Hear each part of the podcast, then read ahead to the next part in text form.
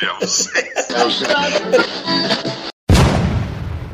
o Plantão Dementes Podcast está no ar.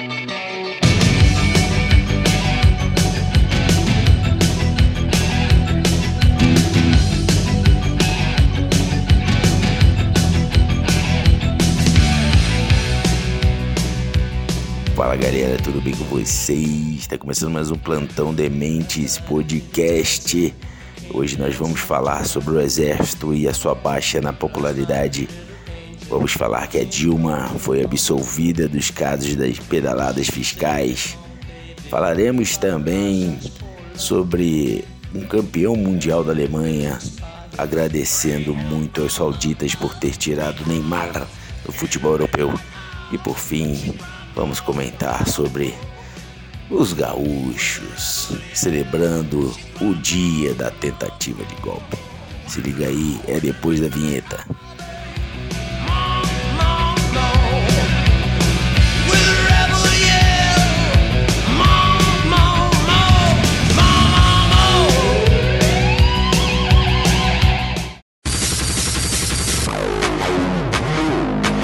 Está entrando no ar mais um Dementes Podcast, onde a demência é levada a sério.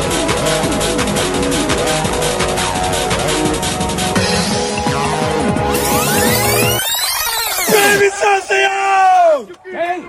A luz 65! Xerife! Essa desgraça que não acaba nunca! A gente só se foge todo dia! Com base em notícia da Folha, o Exército liga alerta conforme vê imagem pública despencar em meio a uma enxurrada de críticas por envolvimento no governo de Jair Bolsonaro, PL, atuação diante dos acampamentos golpistas e participação de militares em casos investigados pela Polícia Federal, o Exército busca melhorar sua imagem dentro e fora da caserna. O comandante da Força, General Tomás Paiva, emitiu na sexta-feira uma ordem interna com medidas para intensificar o fortalecimento da coesão e a valorização da família militar. Vocês são os fiéis depositários da confiança dos brasileiros, que só foi obtida pela dedicação extrema ao cumprimento da missão constitucional e pelo absoluto respeito a princípios éticos e valores morais.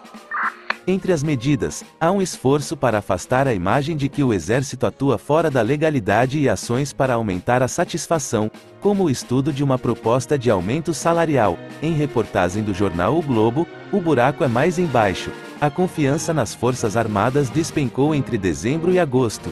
33% disseram confiar muito nos militares agora ante 43% que faziam a mesma afirmação no fim do ano passado, segundo pesquisa Genial, Quaest. Já aqueles que dizem confiar pouco ou não confiar passaram de 54% para 64%.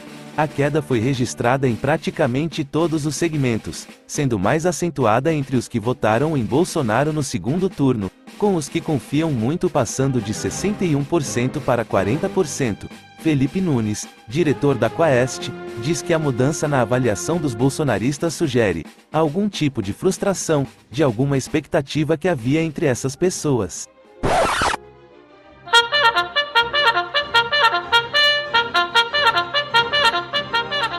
popularidade do exército é máxima, Brian. Que o brasileiro tem mais confiança, pô. Que país do mundo não tem exército? Fala pra mim aí. Se não tiver, é porque tem alguém é, fazendo a guarda deles, cara. Outro país fazendo a guarda, pô. O exército tá bem pra caramba. Deu um problema agora no começo do ano que ah, o sonho da esquerda é acabar com o exército. Para eles ficarem à vontade, fazer a boca de fumo deles à vontade, fazer a pederastia deles à vontade, as, as roubalheiras à vontade. O que, o que eles não conseguem é por causa do exército. Que se deixar a esquerda à vontade, Brian, pô, a roubalheira vai ser grande. O que que garante? É o exército, porra. A unidade nacional, Brian. O Brasil começou com o exército. Todo país começa com o exército. Primeira coisa, exército. Pô. Quem vai guardar essa porra aqui? Qualquer país do mundo. Né? O Bolsonaro falou lá pro dia, foi dia 27, dia 28. Ninguém sabe o que aconteceu, nós só temos o exército. Quem falar qualquer outra coisa não sabe o que está acontecendo. Eu não sei o que, que ele quis dizer com isso. O que, que aconteceu, né? Bom, interrogação, né? Vai ficar aí no ar. Interrogação. E a esquerda, né, cara? Negócio de pesquisa. Ah, não, popularidade do exército caiu. Que pesquisa, Brad? Que pesquisa? Essas pesquisas aí são todas de esquerda. Servem alguém. Pode comparar, as, é, fazer aí uma análise das últimas 100 pesquisas eleitorais ou do diabo que for. É tudo vigarice, cara. Sempre com tendência para esquerda. Sempre, sempre. Às vezes eles erram, dá uma, acertam alguma coisinha, mas é 1%. Sempre da esquerda. Ah, o bandido lá tem 49% e o outro candidato 28%. Chega no dia da eleição, é ali, ó. 49,5%, 40,2%. É assim. Pressão minha ou ele tá aceitando o resultado da eleição? Ele some com 20%, dependendo do interesse deles, eles manipulam, Brian. Ah, não ligamos, o, a instituição ligou para duas mil, é, é, duas mil pessoas em 200 cidades. Aí tu pensa, pô, dividir né, o número de 2 mil por 200 cidades e tal, 10 pessoas a cada cidade, mas não é assim que funciona não, cara. Eles ligam para uma pessoa em cada cidade e o resto é São Paulo, Brian. e nem acreditando, não, porque, tipo assim, vai perguntar assim, ó, qual a cor preferida aí de Santa Bárbara do Oeste? Beleza. Um cara atende e fala assim, ó, cinza. Pronto. A pesquisa foi feita, mulheres, crianças, velhos, homens, não sei o quê. Tudo vigarice, cara. Santa Bárbara do Oeste prefere cinza. Ligaram para uma pessoa. Uma pessoa. Tudo vigarista, cara. Tudo, porra. o exército tá bem. Ah, porque as filhas dos militares recebem fortunas. Isso tá acabando, cara. Agora, o, pra filha receber, os caras têm que contribuir, né? Fazer uma aposentadoria a parte delas lá. E, e a do judiciário, Braga? E a das filhas desses governadores aí, todo mundo recebendo grana, Braga? Boladão de dinheiro. Como é que pode isso? Como é que pode filho de analfabeto entrar como dono da Oi Telecomunicações? Como é que, pô, 5 milhões de reais o cara limpava estrume lá na porra do, do, do, do zoológico de elefante e agora dono de telefônica? Como é que pode essa porra, Braga? E as filhas do judiciário? Todo pensão, regalia, tudo. É só do militar? Oh, o mundo hoje está com esse problema aí de né, os funcionários públicos, né, cara? Aí vem o Trump, quer. O que, que o Trump quer? Diminuir o Estado. É, ter menos emprego dentro do Estado. O Bolsonaro tem que diminuir o Estado. O Estado não serve para nada. O Estado não produz nada. O Estado faz o quê? Tu vê aquele velho da van lá, quanto é que ele ganha na loja dele? 1%, meio por cento. O Estado leva 70% do faturamento do cara, Brad. NSS, é COFINS, é não sei o que, imposto, é gasolina, é tudo. É 70% é Estado, Brad. fora do lucro e o imposto de renda, né? Então o que, que o Estado faz? Porra, sumir com esses caras do mapa, Brad. Agora esse Milley lá, fica esperto aí, Milley. O nego vai te passar, Brad. O nego vai te passar. Esses caras aí de carreira. O que, que é o sonho de um cara do TCU? cara do TCU tá lá ganhando seus 39 mil reais. Qual que é o sonho desse cara? É botar o filho pra ganhar 39 mil reais, cara. O COAF também, né? Essas instituições todas aí, públicas, né? Você chega com uma criança no Brasil de 8 anos de idade a um velho de 80 anos de idade. O que, que você quer ser quando crescer? Eu quero ser funcionário público. uma vez funcionário público é botar o irmão, a prima, a mulher, todo mundo lá para ficar aposentado, pra na teta. Ah, mas as filhas dos militares. Ou é filha lá do pessoal do Detran, cara? A filha do pessoal do Detran, cara. Porra. Todo mundo pendurado no Estado, cara. Tem que diminuir o Estado, pô. O Estado tá grande demais, pô. Vou terminar com o Brado do Sul. Aço! Já olhou para alguém e pensou, o que passa na cabeça dela? Bom, para mim, existe um jeito mais barato de pintar meio fio. O exército é golpista. Já teve um governo militar golpista. É... No que, que esses caras servem? De verdade. Vamos pensar. É a fronteira tá ali escancarada. Vê se tem algum. O seu exército tá dando conta. Ah, os caras estão em guerra. Nós não entramos em guerra desde essas platinas, se eu não estiver enganado. Acho que, é, acho que a guerra do Paraguai foi antes e depois dessa platina. Não lembro. Ai, foda-se. É, a Guerra de Canudos, Guerra Interna. Foi a última que a guerra que o Brasil se meteu. que vamos falar, a invasão do da Itália foi assim, a história absurdos gloriosos, né? Porque não tinha nem roupa para os coitados soldados que foram para lá. Enfim, para quem que serve o exército? Para pagar pensão de, de filha, passar uma pensão de viúva, para pagar pensão para esses caras, porque na prática eles não fazem nada pelo Brasil. Eu trocaria o exército por uma guarda nacional, com muito mais simples e fazia toda na fronteira. É isso.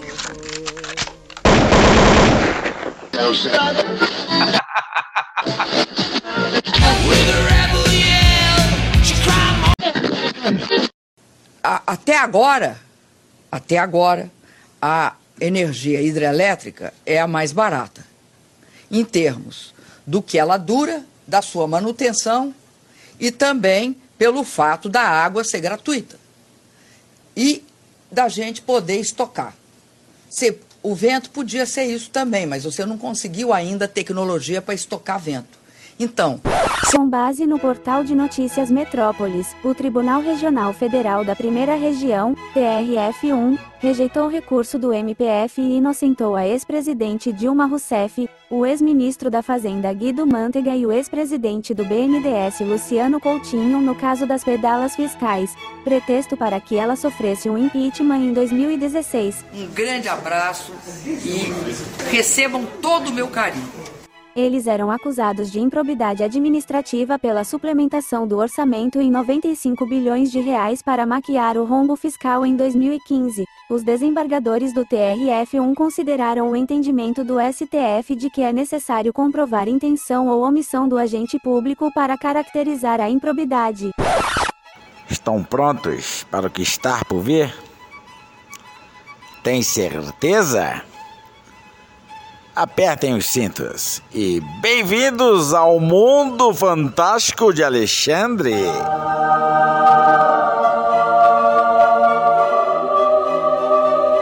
Ah, o TRF1, né, cara? Pô, TRF1, né, cara? Pô, a mulher nem assaltava banco, cara.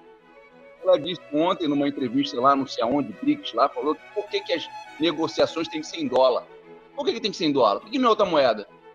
Será que quando ela for assaltar lá a casa do Ademar de Barros, governador de São Paulo, ela queria achar o que lá? Real?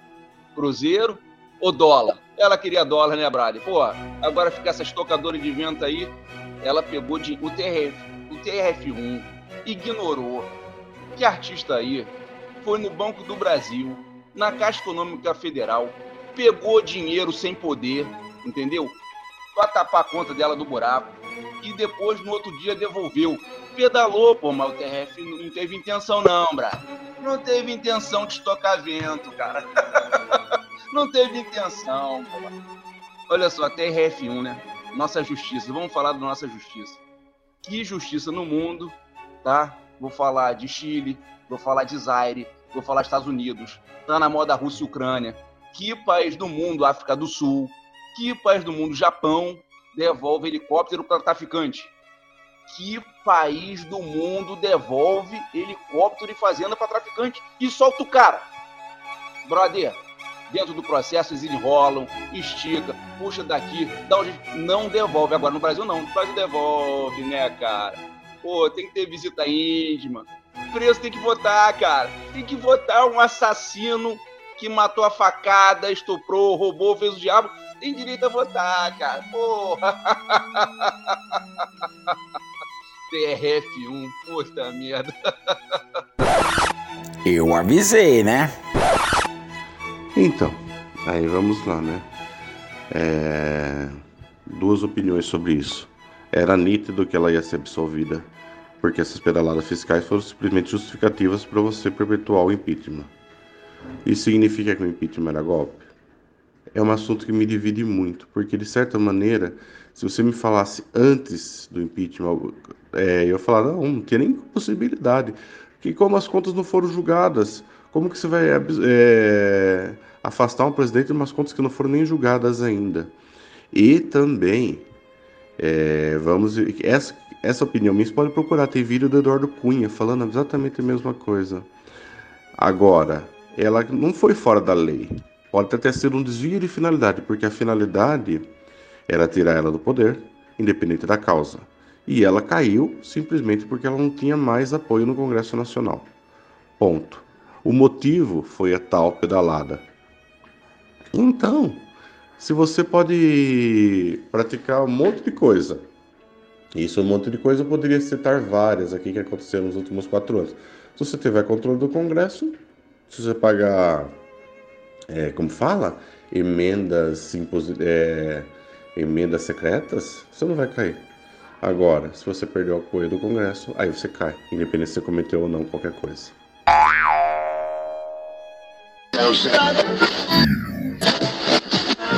Eu queria te perguntar, fazendo esse histórico, qual é o seu comprometimento com a seleção brasileira? O seu comprometimento com a seleção brasileira, se é que você tem, por favor.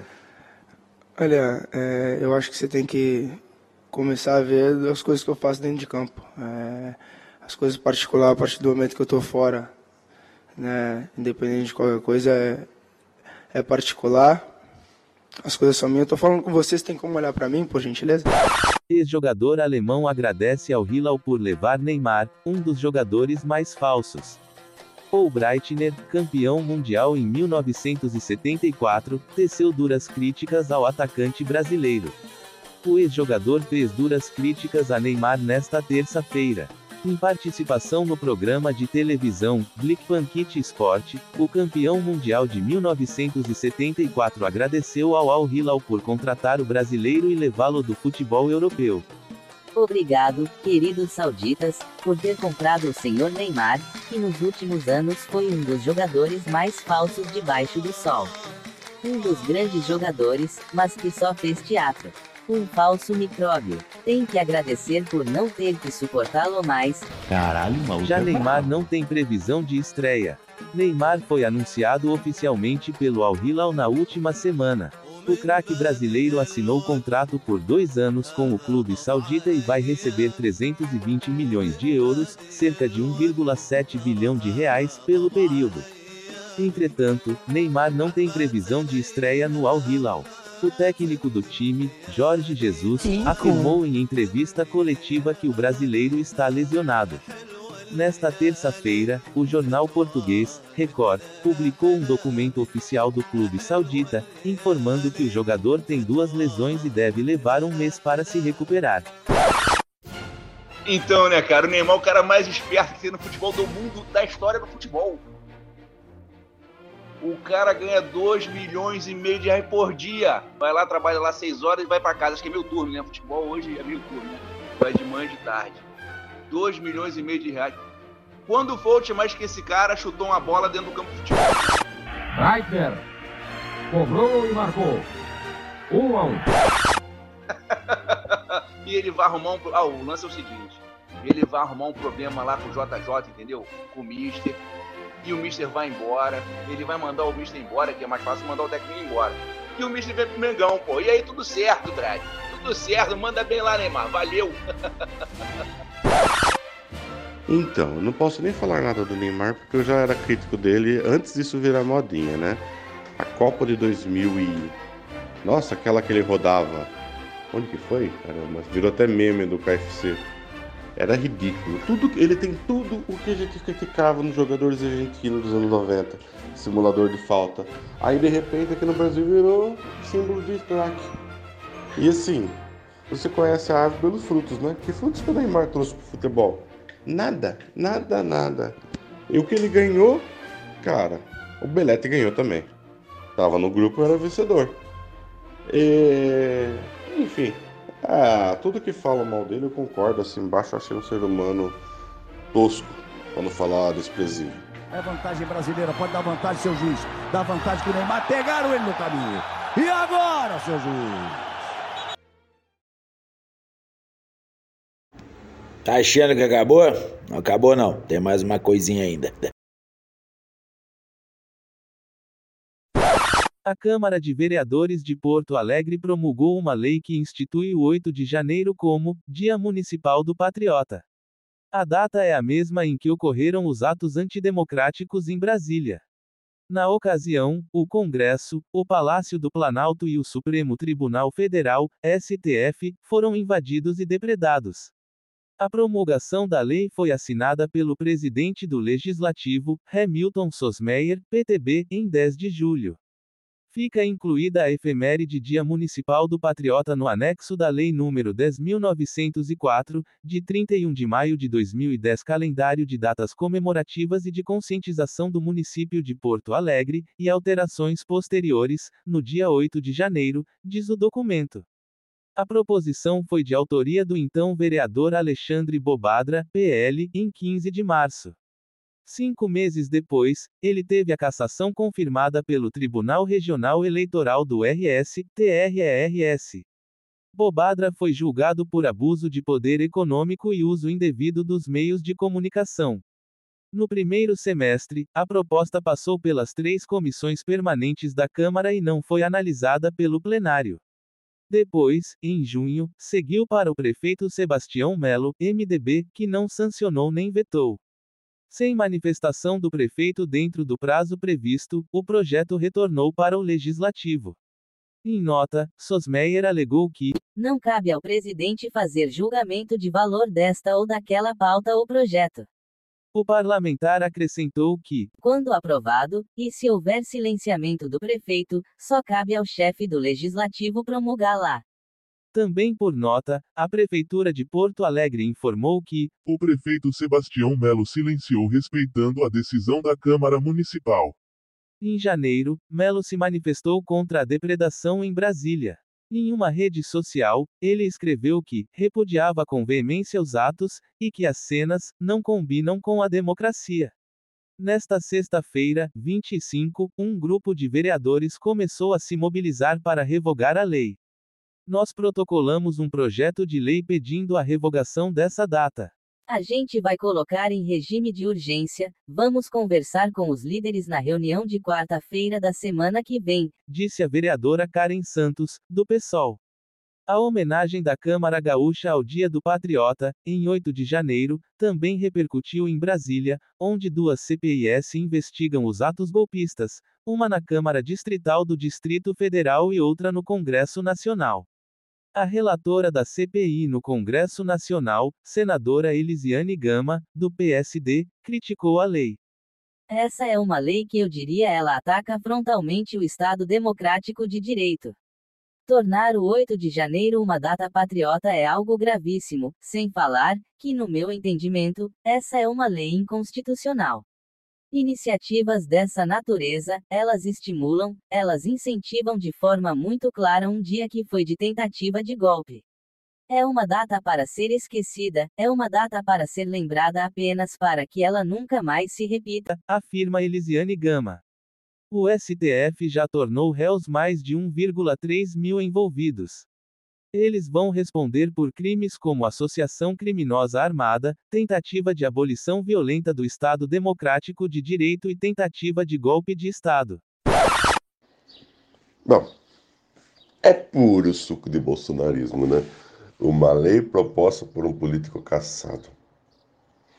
Que ninguém teve coragem de sancionar ou vetar para não perder popularidade, porque o público desse cara tem muita gente lá ainda, né? E aí eu pergunto, mas não era infiltrado esse povo? Os patriotas não são infiltrados? Ou seja, é mais ou menos a mesma coisa da Alemanha fazer o dia do nazismo. É, cara, não tem sentido, é uma viadagem, é uma bobagem, é uma. Bom, sei lá, coisa de gaúcho mesmo, né? Pensar também que gaúcho é o povo que fez os lanceiros negros na Revolução Farroupilha. E quando foram pedir arrego para o governo imperial, tiveram que matar todos e ficou tudo bem, ficou tudo por isso mesmo. Gaúcha, gaúcha, deixa pra lá.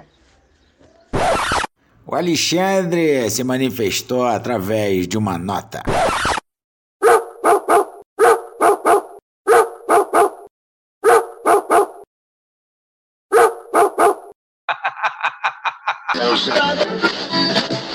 Agora acabou.